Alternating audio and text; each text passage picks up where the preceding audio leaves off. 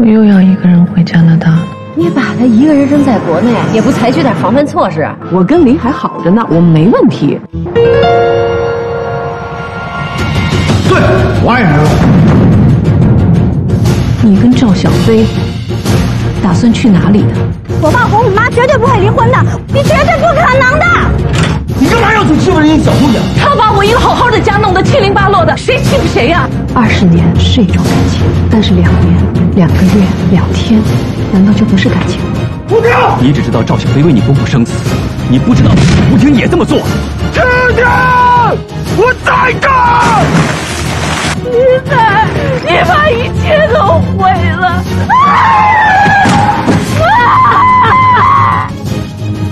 我们俩站在你面前，你要选谁？现在决定。五、四、三、二。第五十九章，又是一个阴霾的早晨。英子掐着钟点冲下楼，看到桌上已经摆好了丰盛的早餐，却不见妈妈的身影。妈，妈，你在干什么呢？没有听到任何的回音。嗯，今天老妈怎么了？英子觉得怪怪的，随即发现桌子上放着一张纸条。啊，老妈还玩神秘了？她哼着歌拿起来打开一看。还没看完，就差点大叫起来：“英子啊，请原谅妈妈，没有给你打个招呼就出门了。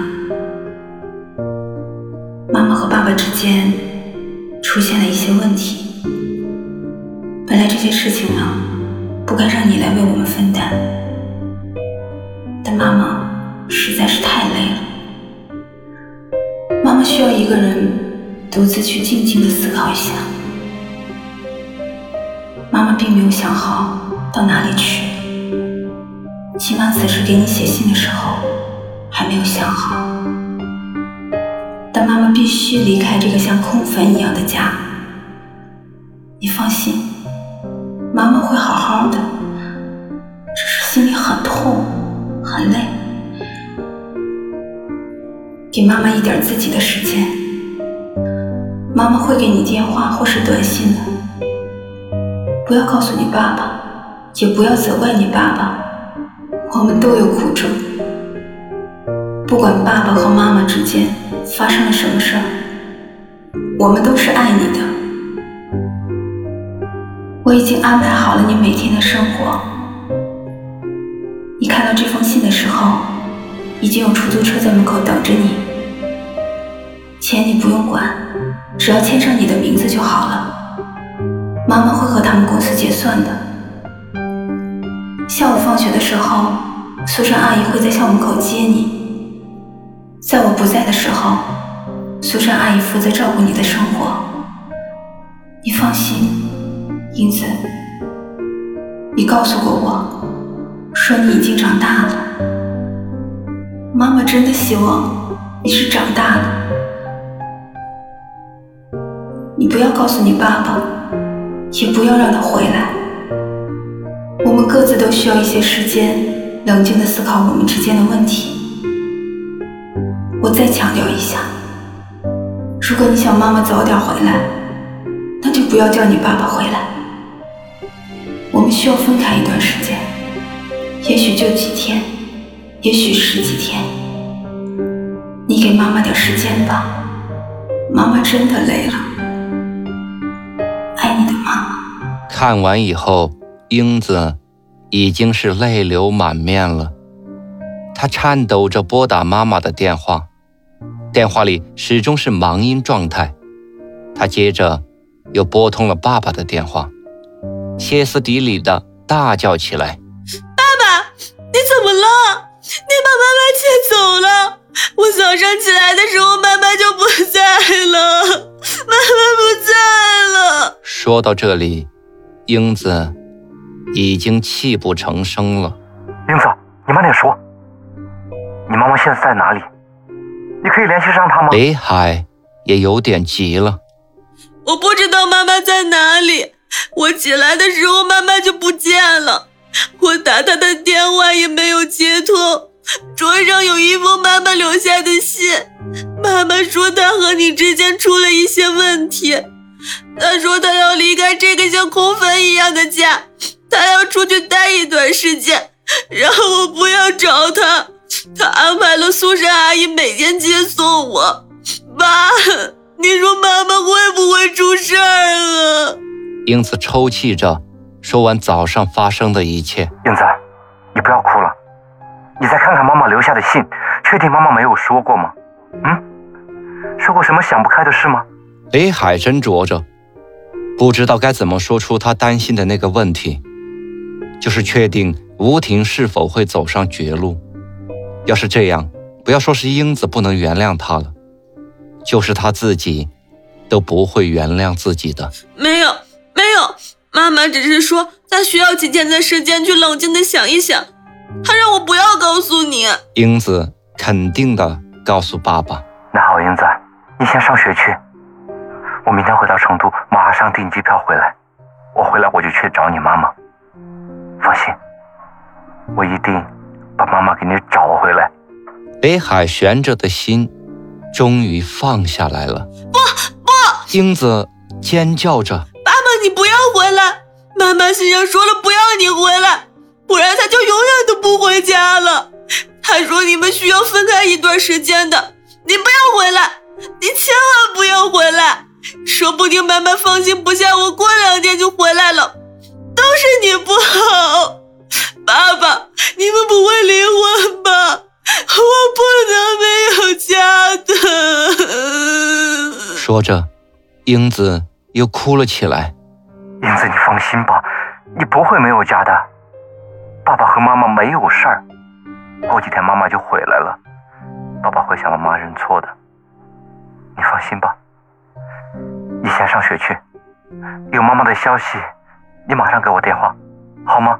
从英子的话里，李海知道了，这次吴婷的决心远远超出了他的想象，他不仅为吴婷的安危担心起来。放下电话的英子。擦干眼泪，上学去了。而此时的李海却再也坐不住了。我要离开这座像空坟一样的家。这句话一直撞击着他的内心。他没有精力理会身旁满脸焦急的小飞，点上了一支烟，走到房外漆黑而又寒冷的夜里，看着李海站在寒风中的背影，小飞不知所措。他真的没有想到，因为自己给这个家庭带来如此大的痛苦，在看着李海接起电话时被痛苦和担忧交织的样子，他甚至不敢直视李海的眼睛，不忍看到李海紧皱的双眉，更不敢向李海多问上一句话。从李海和英子的对话里，他知道了，在在昨晚。吴婷和李海吵架以后，吴婷在天明的时分离家出走了。他眼前浮现出昨晚吴婷在痛苦中挣扎的样子，他也有过这样的感受。此时，小飞不知道自己能做什么，唯有惴惴不安地坐在床边，等待命运的发落。玉树的夜晚。寒冷刺骨，李海站着一动不动，仿佛是被冻僵了一样。李海正是想利用这种刺骨的寒冷来抵御发自内心的痛苦，这不失为一种转移痛苦的方式，因为心底的痛已经让他无法靠自身的能力来排解，从骨子里沁出的痛。已经让李海分不清这种痛来自何方，他又点燃了一支烟。红色的光亮在漆黑的夜里把李海紧皱着眉的脸庞照亮，也许是那张痛苦的脸，也许是窗户边透进的寒意，不仅让小飞打了一个哆嗦。此时的他真的担心，已经在院子里站了许久的李海会冻坏，踌躇了半天。还是鼓起勇气，拿起放在床上的羽绒服，开门走了出去。李海并没有察觉到他的脚步，因为思念从没有离开过大洋彼岸不知踪迹的吴婷。小飞无声地将衣服披到李海的身上，李海没有抵抗，还是没有移动身体。小飞又轻轻地伸出双手，从后面环抱着李海的身体。李海的身体抽动了一下，片刻，李海动了动僵硬的身体。不是艰难地转过身来，伸出了僵硬的双臂，环抱住了柔弱的小飞。他把头埋在小飞的耳边，那是一张如同冰块的脸，还有几滴带着体温的泪滴。小飞紧拥着那座冰山，恨不得马上用自己的体温去融化它。一夜不眠的吴婷执意要离开这座像坟墓一样的家，她需要躲起来疗伤，她需要静静的思考自己的未来。到了该走的时候了，她眼里闪烁着一丝不舍，一丝眷恋，却没有一滴眼泪。他放不下的是从未离开过自己的女儿英子，但他决定还是为了自己活一把。于是，毅然地打开了通往车库的大门。趁着发动车的空档，他先给的士公司打了个电话，让他们派车来接送一会儿要上学的孩子，并预计英子看到他留下的信时一定会方寸大乱，一定会给李海打电话。于是特意嘱咐出租汽车公司，一定要让的士司机多等一会儿时间。接下来，就是打开地图，确定自己该去何方。温哥华的西面是浩瀚的太平洋，北面是连绵的加拿大北部冰雪山脉，南部紧邻美国，唯有东面是广袤的加拿大领土。没有选择，唯有向着东方，向着东方那个他都不知道的地方前进。吴婷在 GPS 上设定了第一个目标是希望镇，希望这里真能找到希望。这里是往东行驶的必经之路，下面的道路就边走边想吧，走到哪儿算哪儿。临近的阿尔贝塔省有风景如画的景区班福和密布在整个落基山脉的国家森林公园，在那里。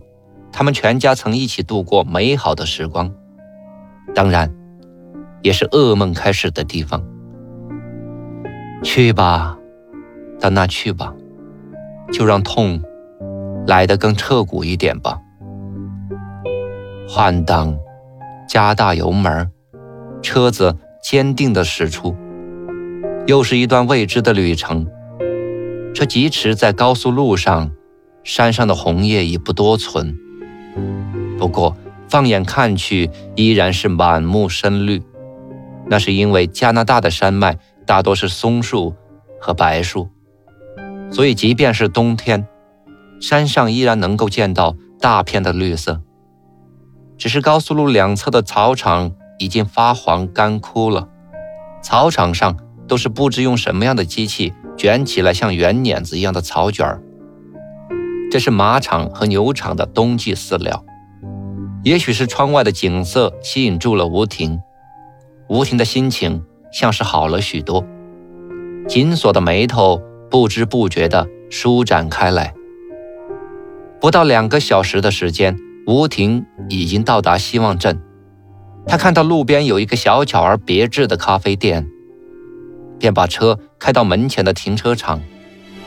也许是因为时间不对，咖啡店里并没有几个人。倒是两个坐在窗口、满头银发的老太太，引起了吴婷的注意。满脸的皱褶，细描的眉，鲜红的唇，卷曲的银色短发，艳色的裙装，这一切都告诉你，这是两个年轻时非常漂亮、讲究的女士。吴婷这个东方人的进入，也引起了大家的注意。两个老太太向她投以友好的微笑，她也微笑着点头示意。Hi there！一个漂亮的女服务生走过来给吴婷打招呼。吴婷要了一杯咖啡和一份西式早餐，一边吃着早餐，一边尽力的想偷听一下两位老太太都聊了些什么。下了一口没有加糖的咖啡。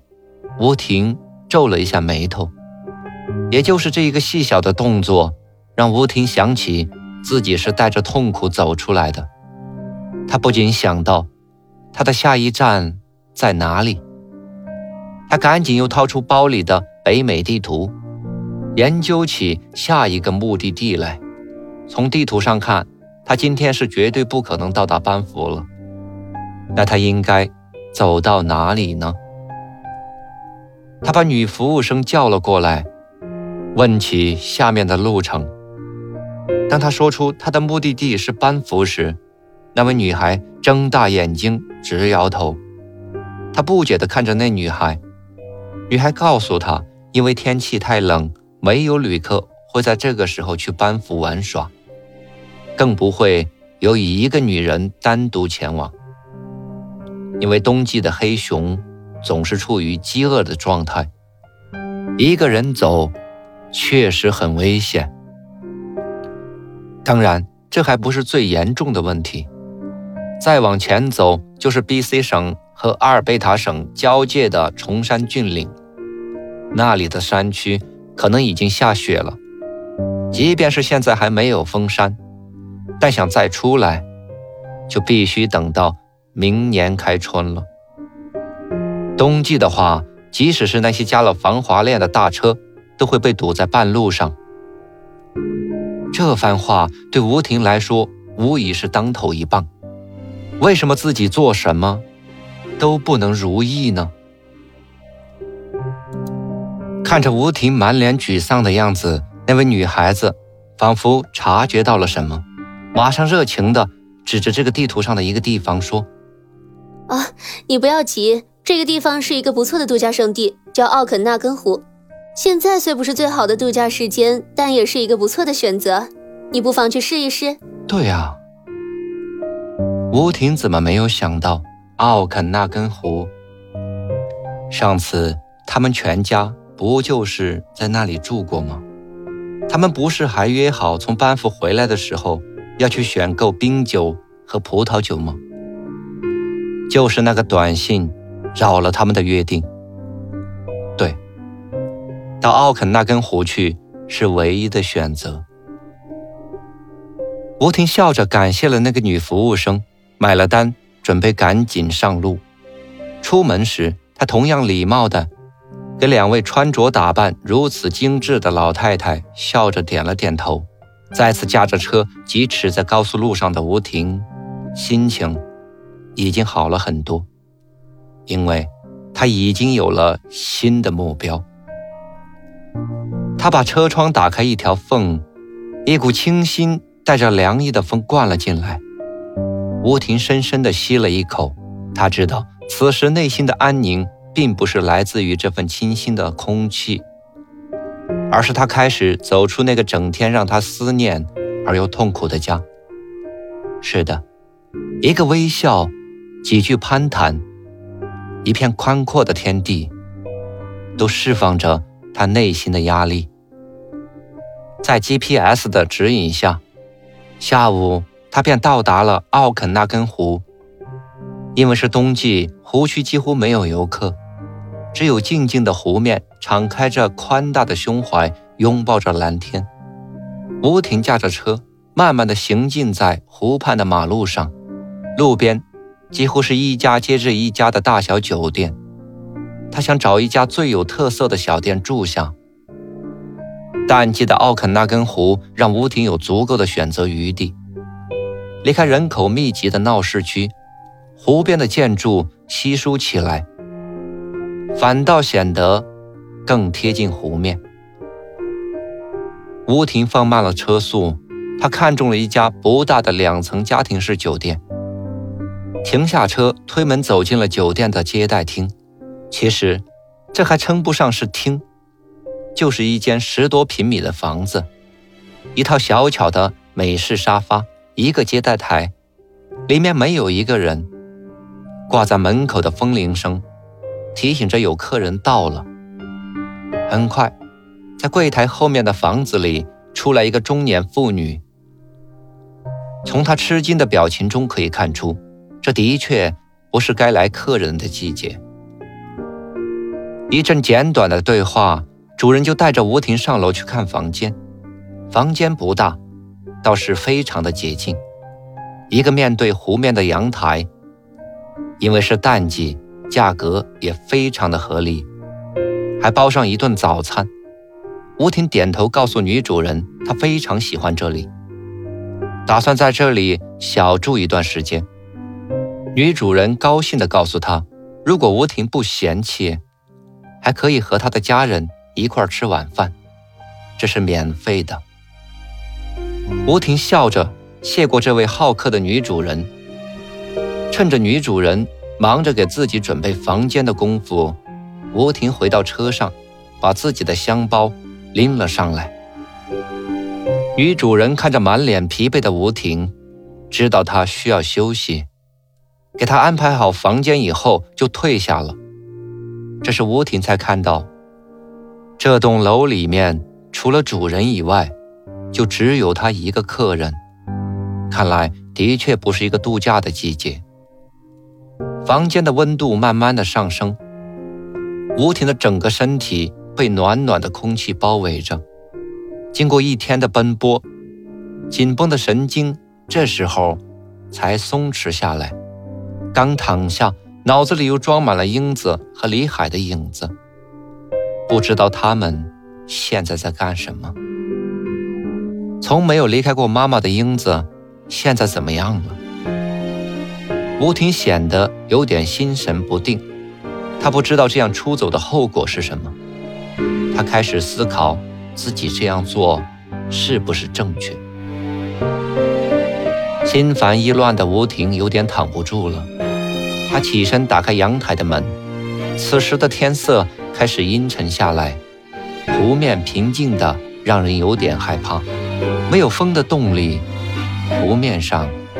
没有一丝的涟漪，就连湖面的颜色也跟着降了下来，黑沉沉的湖面，犹犹如沉睡的大地。也许是湖面的寒气袭着他，他浑身一个哆嗦，推开阳台门回到房间。房间本来就不大，因为摆放着一个 queen size 床，显得更加的局促。他站在床边的小桌前，墙上有一面镜子，看着镜子里的自己，他不觉有点吃惊。昨晚几乎一夜没有合眼，再加上今天的一路奔波，仿佛消瘦了许多，眼圈也发黑，眼角出现了好些细褶，不禁怜惜地抚摸着自己的面颊。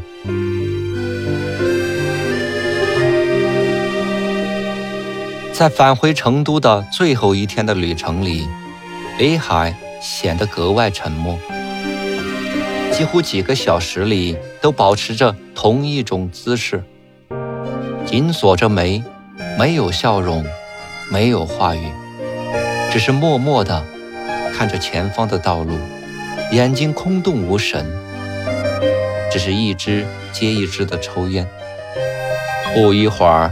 烟雾和惆怅就弥漫了整个车厢，小飞几乎无法呼吸，他压制着自己不敢咳嗽，直到连李海也闷不住了，打开窗户缝的时候，小飞才大吸几口顺着窗缝挤进来的清风。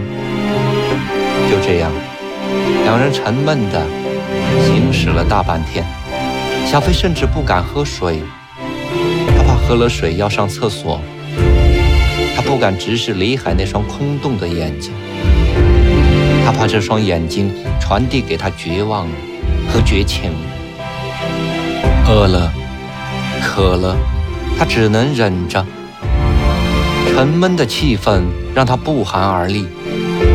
最后，他索性假装睡着了，他想，这样李海就可以无所顾忌地思考他的难题，而自己只需要等待他的决定就是了。